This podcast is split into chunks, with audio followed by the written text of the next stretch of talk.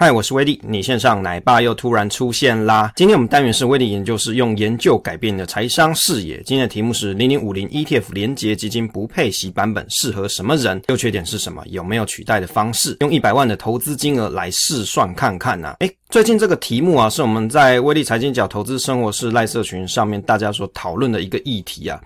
这个零零五零连结基金哦，其实一直被大家所推崇是在什么地方啊？第一个就是节税嘛，第二个就是省去你再投入的麻烦呢、啊。另外，有些朋友会很在意二代健保，诶，它可能也有这个方面的效果、啊。那这档工具它是不错，那但是有优点是不是也有缺点呢？那有没有方式可以来取代它？那其中它最大的缺点是什么呢？那我们啊来用一百万的投资金额来试算看看。首先，我们来提一下什么是 ETF 连结基金啊？那它又可以称作叫做母子基金，或是支线基金，那英文这个 feeder 啊是支线或者支路的意思，也就是啊子基金的。基金经理他会将绝大部分的资产投资在母基金当中啊，简单来说就是将挂牌的 ETF 共同基金化，让共同基金去帮你买 ETF 的意思。也就是你通过，例如说像是基金销售端、啊，或是银行端、啊，他不他们不是都会卖一些基金嘛？有有一些业务啊，或者理专会推荐你去买嘛。那像类似这种基金，他在帮你去市场上股票市场上去买 ETF 的意思。零零七一三跟零零八五零啊，连结基金问世的新闻，最近这两。党也被大家在讨论。那在今年二零二四年的一月十五号就开始募集元大的高息低波 ETF，也就是零零七一三跟零零八五零两档 ETF 的连结基金，存股族他就可以用不配息的方式，通过远大投信啊，或是其他的基金平台、银行等销售机构做投资。那因为有些人他其实是很喜欢这两档 ETF，它里面的筛选机制啊，比如选股逻辑非常对胃口。那但是他又很不想要有配息，为什么？有些朋友他是高资产植入嘛，他真的有很多股票，那也就是说他。税金的部分跟二代健保的东西对他来说是一个很大的疑虑啦，他不想要缴这么多嘛。那像这样子的连接基金，也许就可以解决这部分人的困扰。母子基金的投资法其实是你拿出一笔钱去买一个保守型或是稳健型的基金当做母基金，那每个月定期定额母基金控款，比如说投资在波动比较大的一些股票基金，也就是子基金，那你可以设定一些像是停利点，那。停利点到了就自动赎回子基金的这一种方式，这种方式比较适合，例如说三到五年期以上的这种中长期的投资，那。可能可以去因应一些景气循环的波动，也可以抵御金融市场的震荡。这一点呢、的确是目前证券业者没有母子基金的机制。那例如说，你想要去投资这种连接型基金的话，那你就可以通过基金公司的这种方式哦，那你就可以运用母子基金的投资方法。那的确啊，现在的 ETF 市面上没有看到这样子的方法。比如说，你会特别想要去投资的人呢、啊，也许你是希望要有这种投资方法。第二个还有智慧定期定额，那以基金的价格、季均价或是其他均价作为智慧加减码当做基准点，这一点目前除了基金以外，有些国内的证券也是可以做的，只是不是每家啦。所以这些东西，假设你有这些东西是你的需求的话，那可能你去买连接基金的话，你就可以用得上。基本资料部分啊，元大台湾卓越五十 ETF 连接基金就零零五零连接基金啊，不配息的版本是 A 类型，规模目前是八十二点五四亿，那成立时间是二零一九年的六月十号，风险等级就 R 四，经理费是投资于经理公司的经理之基金时不收取取经理费，那保管费是零点零一五 percent。关于这个经理费，有很多人是认为说啊，他不是就不收费嘛，我就买零零五零嘛，那我买元大投信出的这个连结基金，它不是不收费，对，它有部部分不收费，不收的是经理费，那经理费啊是。你有投资的部位，比如说他有九十 percent 去买零零五零，这九十 percent 他不收经理费。连结基金的特色是什么？那它的特色啊，就是以零零五零的绩效表现为目标嘛，交易方便，免选股啊。其实你买零零五零也不用选股嘛，就是零零五零嘛。那这个以投资零零五零的方式来参与台湾股市表现，不像是一般共同基金，它会随时需要调整投资组合。那因为它就叫连结基金嘛，你的你的菜就是零零五零啊，交易的管道多元。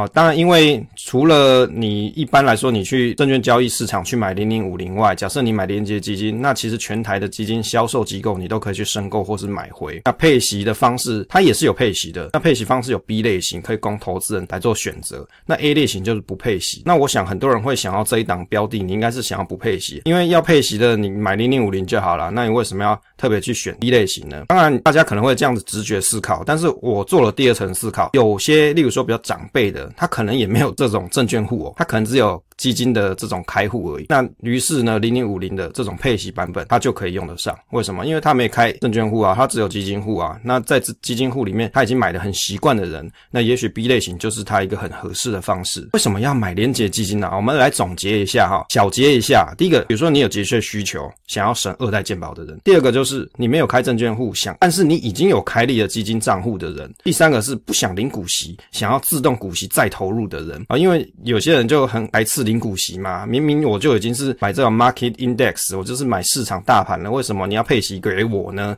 为什么不能自动再滚入？诶，第三点就解决你的痛点嘛。第四个是使用智慧定期定额或母子基金方式的人，刚刚我们所介绍这两种方式，也许你在这种基金平台操作才会比较合适，或者是它才有这样子的功能。第五个是基金加减码策略、停利停损条件者，那这也是在基金平台上才会有的一些方法。理论上啊，配息型适用上面的二四五，不配息呢适用在一到五上面。零零五零的连结基金的报酬，我们这里来看一下元大投信的公开说明书啊。以零零五零来看啊，五年的报酬大概是一百零五 percent，但是连结基金没有，因为它是二零一九年才开始，三年是二十九 percent 啊。那跟零零五零也是二十九 percent 比起来，那我们来对照一下，其实这样看起来，它这两档的报酬率啊，其实是很接近的，好，比算是蛮接近的啦。比如三个月来看呢，零零五零是五点二四，连结基金是五点一七，六个月呢，零零五零是六点二七，那零零五零年结基金是六点二二，一年期看起来呢，也差不多都十七，两年大概是二点六，三年大概就是二十九左右。其实这个看起来接近，是算蛮接近的。那只是说啊，它的累计报酬率是很接近，不代表说它平常的这个追踪的效果就很接近哦。哦，这个是有点差别的。零零五零的内扣费用是怎么算呢？以一百一十年来看是零点四三 percent，那连结基金在一百一十一年是零点一二 percent，那其他的年份其实看起来大概都是落在哦，有有到零点一四啊，零点二，看起来近年哦，零零五零的连接基金这个费用是有比较便宜一点，那零零五零差不多落都落在零点四差左右，就是落在这个均价左右。曝险的比例哦，我们来看一下这个重点啊。零零五零的连结基金的基金啊，公开说明书上有提到说会投资零零五零九十 percent 以上。那我们去元大投信的官网看啊，现况的话，它账面上的现金大概还有三点八九 percent，就差不多有四 percent 左右。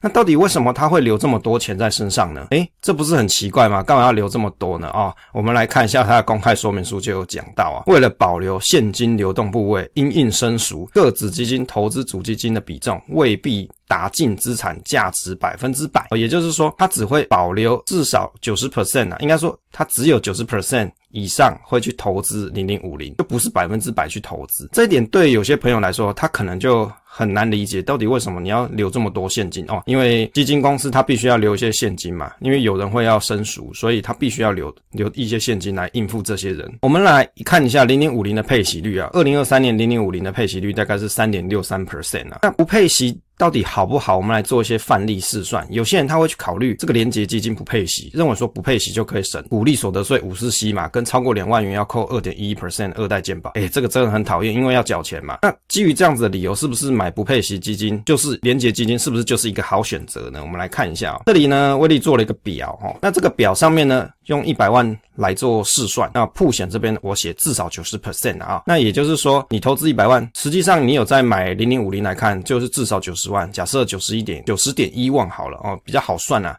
假设你真的有九十点一万投入到零零五零里面，那假设零零五零啊，一年的绩效二十 percent 可以赚多少？大概是十八万元。我们以二零二三年的绩效二十七点五二 percent 来计算。那如果你今天呢，你不要去买连结基金，你直接自己投资一百万到零零五零里面，曝险就是百分之百嘛，因为你你一定就是这一百万，假设你都全部都买进去，那就是百分之百。那实际上你投资在零零五零的金额就是一百万。那我们以二零二三年的绩效来看，就是二十万，也就。是啊，铺险的差异会导致你少了两万块啊。比如说你买连结基金，跟你买实际上你自己全部投入在零零五零，大概就差了两万块。这里的报酬是含息的哦，那也就是我们总总体来看就是差两万块。那今天呢，我们如果用内扣费用来看哈，那怎么来看呢？以一百一十年的内扣费用率来看啊，投资一百万的连结基金大概是零点一二 percent 嘛。那推对投资人来说啊，这内扣费用怎么算？如果你是投资一百万的零零五零，内扣费用是零点四三 percent，于是你买连结基金的人啊，他就是零点一二加零点四三等于零点五五。啊，关于这一点呢，威力有发了一个信给元大头信，跟他求证一下。因为一开始我以为，哎，这个很棒，哎，只有这零点一二。那于是呢，我们社群上有朋友就提醒说，不是啊，不是这样看啊，你要把原本零零五零的内扣费用也算进去啊。那我就问了一下元大头信，没错，它就是两个分开的。所以如果你买链接基金的人啊，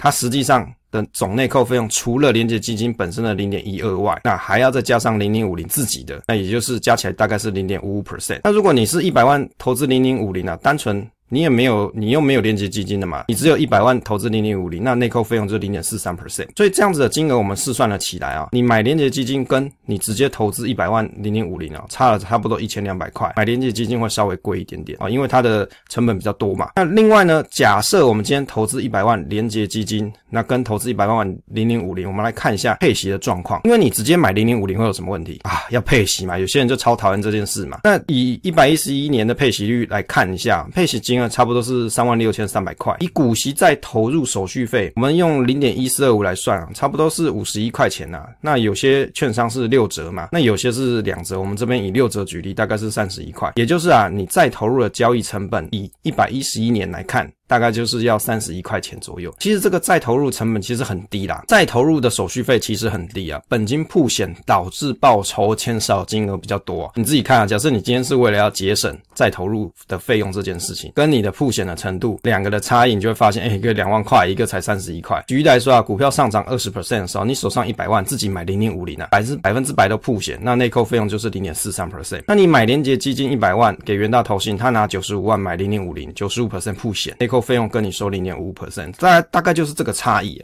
再投入的成本不配息类型啊，等于是说元大投信他帮你收股息不给你，再买零零五零。会买连结基金的人就是不想要收到配息嘛。我们这边提的是不配息版本啊，所以这个零点一二就是它的手续费，投信帮你再买。如果你有达到你这样的目的也可以，因为它解决了你的痛点嘛。我们也不能说工具有问题或太贵，因为你今天需要这样子的服务，人家提供服务给你嘛，服务是有价的。不同所得级距的用法也不太一样哦。比如说所得级距高的人，他会在意税金跟健保费，那连结基金就有优势，但是曝险程度不是百分之一百，相当于啊，你一样的钱被打折扣，报酬也打折扣。那所得几句五 percent 的人，其实你买零零五零会比较实在一点呢、啊。我们这边来看啊，以零零五零值利率三点六三 percent 啊，假设一百万零股息大概就是三万六千三百块，二代健保是七百六十六元呢。啊，这边试算表我们右边做一下总结，所得股利所得税，如果你是十二 percent 啊，假设你的集聚是十二 percent 的人啊，那你扣掉这个八点五啊，股利的所得税啊，扣掉之后十二 percent 的人缴股利。所得税是一千两百七十一，二十 percent 的人缴这个股利所得税大概是四千一百七十五元，也就是啊，股利金额越高，所得集聚越高的人，你买连结基金才会有帮助。但其实你买零零五零哦，可能你所得集聚五 percent 的人买零零五零还比较实在一点。这是一个简单的试算啊，给大家做参考。不是说大家只能买一百百万啊，有些人就很无限上纲，看节目就会讲啊，怎么大家就这么穷，只买一百万？不是，这只是一个举例，你可以自己去套用你要的金额。好，我们来讲一下缺点啊，相较于 ETF，连结基金需要专业投资人才能做。质押，有些朋友他做股票投资，他会运用一些杠杆的方式，让自己的资产可以合理的扩大，并不是说用杠杆就不好。有些人他控制得宜，他会使用，那使用的好，让他的资产可以更直更大的累积，到底有什么问题？没有问题啊。但是假设你今天你是投资在连结基金的话，连结型基金，你必须要专业投资人的这个身份，你才能质押。那而且还有没有百分之百曝险的这种事情？那长期对投资人来说啊，它其实也是一种报酬损耗。当然风险也没有百分之百承担，这也是事实。另外交割时间是 T 加五。那第四个是再投入要多花一笔基金的费用，至少有保管费。那基金质押为了要控制风险啊，金管会它就设定了一个配套的控管机制，也就是叫做专业投资人啊。这个专业投资人是什么？是指说总资产超超过新台币五千万以上的法人或基金，以及啊财力达新台币三千万或是单笔投资金额啊达到三百万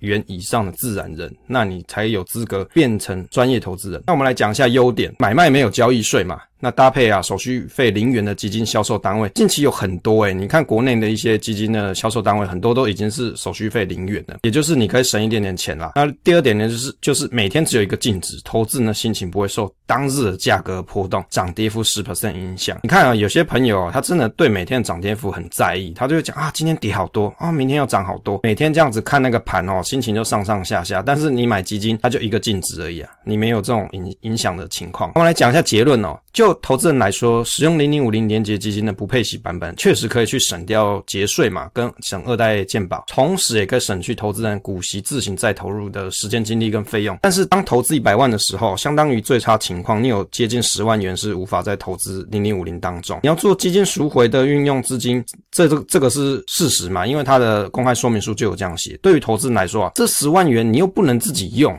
那你也不能累积报酬，非常可惜哦。当你的资金量越高的时候，连结基金带来的报酬金额的损耗越高，这是从数学上、逻辑上是看这样子看啊。如果各位你自己研究之后，你有不同的见解也 OK，但是不要乱谩骂，好不好？大家研究东西就是怎么讲，教学相长嘛。你自己 study 之后，哎，你发现哎，好像不是威利讲这样，那你就留个言跟我讲，哎，我就来研究一下你所提的东西是不是正确的。相较于资金报酬损失的部分哦，省下的税金跟健保费其实是有限的啦。当然，你对所得极具高的人，你可以自行评估是不是比较划算。那如果你评估起来真的可以帮你省下一些时间精力，当然可以用啊，有什么问题？你你要使用人家服务付费有什么问题呢？没有问题啊。另外啊，基金公司有一些适合基金的扣款方式，例如说刚才所提到这个子母基金的方法，如果你有这个需求的人也很合适。再来，如果你要避免二代健保、股息所得税啊这些，你可以通过什么方法？达到一样的目的，那你可以通过像零零五零正二的方式达到相同的目的嘛？单日铺险一样一百万，但是现金投入的资金，也许你只需要五十万，不太会有这种连结基金现金保留很多在账上又无法投入标的的问题。这个方式就不用烦恼股息再投入的问题，省下一些时间、精力跟交易费用啊。那这个也是我们社群上有朋友提出的建议，我觉得也挺好，就放在在这里跟大家提一下，做个参考。分享总是单纯的快乐，期待下一次再见。